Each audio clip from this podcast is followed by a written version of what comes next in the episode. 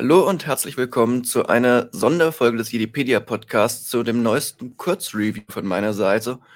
Und heute geht es um The Fallen Star von Claudia Gray, das High Republic Adult Novel im äh, Del Rey Verlag erschienen in den USA, der dritten Veröffentlichungswelle und damit das letzte, ähm, ja, der letzte Erwachsenenroman der ersten äh, Phase von The High Republic nach Light of the Jedi und The Rising Storm.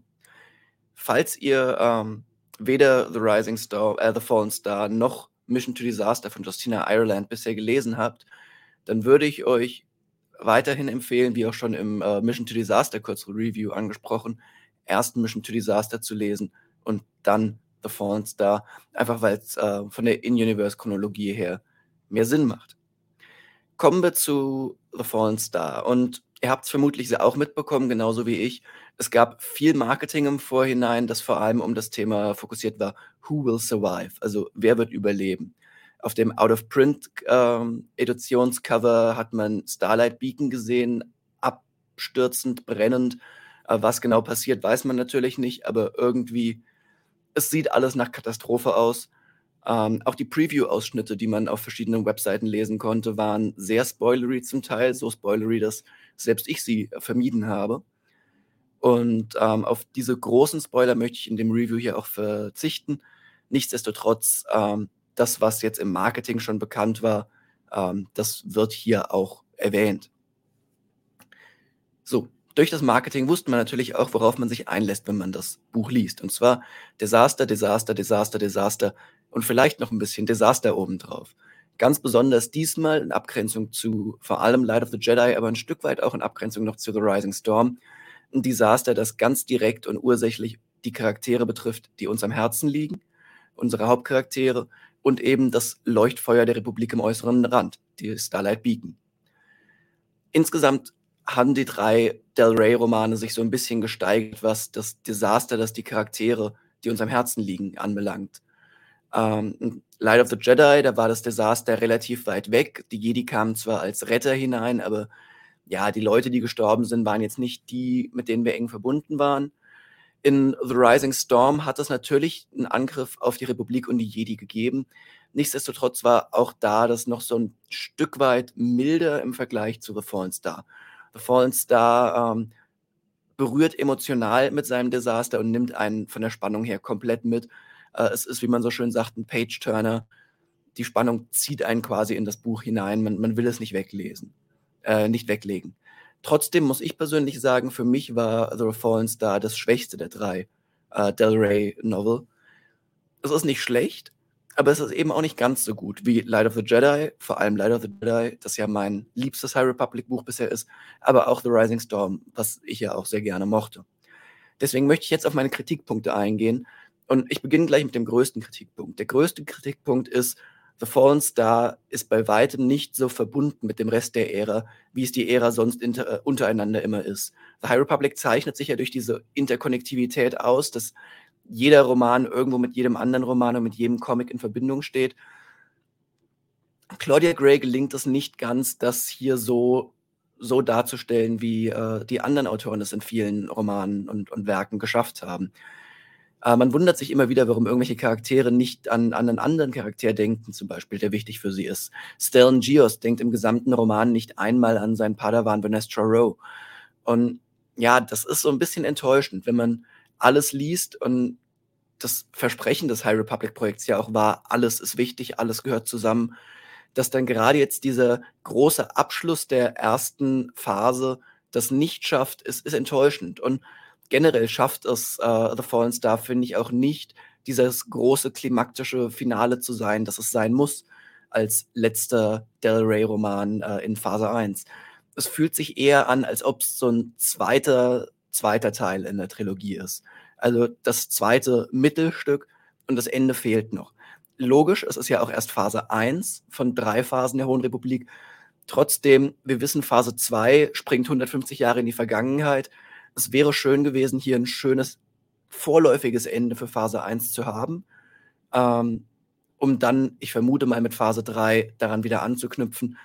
Es lässt so eben sehr viel offen, nicht unbedingt in der Cliffhanger-Form, in der, in der es so wirkt, als ob das beabsichtigt wäre, oh ja, es, es soll jetzt genau die Spannung aufgebaut werden, sondern eben in der Form, dass es einfach nicht ganz diesen Abschluss schafft, den es schaffen müsste oder schaffen sollte. Und gut, bis wir diese Charaktere wiedersehen, wird es jetzt vermutlich um die zwei Jahre dauern. Denn, äh, wie gesagt, Phase 2 spielt 150 Jahre in der Vergangenheit und Phase 3 wird sich dann vermutlich wieder um dieselben Charaktere kümmern. Mein nächster Kritikpunkt ist, ähm, wir müssen über die Charaktere sprechen. Die Priorisierung der Hauptcharaktere vor allem. Es gibt einige Hauptcharaktere der bisherigen ähm, Werke, die in The Fallen Star sehr, sehr wenig bis fast gar nicht vorkommen, obwohl sie in die Handlung äh, involviert sind, die einfach ja so ein Stück weit zur Seite gedrängt werden. Ähm, die Story zum Beispiel von Ava Chris, vermute ich mal, wird noch im Comic erzählt. Trotzdem, es wäre schön gewesen, ihre Perspektive hier auch, auch sehen zu können, hier ein bisschen mehr von ihr mitzubekommen. Ähm, seit Light of the Jedi haben wir sie nicht mehr als Protagonistin in einem Roman gesehen und das ist schade. Ähm, gerade weil sie, wie gesagt, hier auch in die Ereignisse ein Stück weit involviert ist. Es hätte dem Roman nicht geschadet, 100 Seiten mehr zu haben und diese mit, mit der äh, Perspektive von Ava zu füllen, in meinen Augen. Ähm, es ist einfach ja, ein Stück weit eine verlorene Möglichkeit. Gleichzeitig ist die Crew der Vessel oder im deutschen Schiff ähm, sehr, sehr wichtig, gehört zu den klaren Hauptcharakteren des Romans. Und das passt irgendwie nicht so ganz. Ähm, Claudia Gray hat ja die Crew eingeführt in uh, Into the Dark, ihrem YA-Novel der ersten Veröffentlichungswelle von High Republic.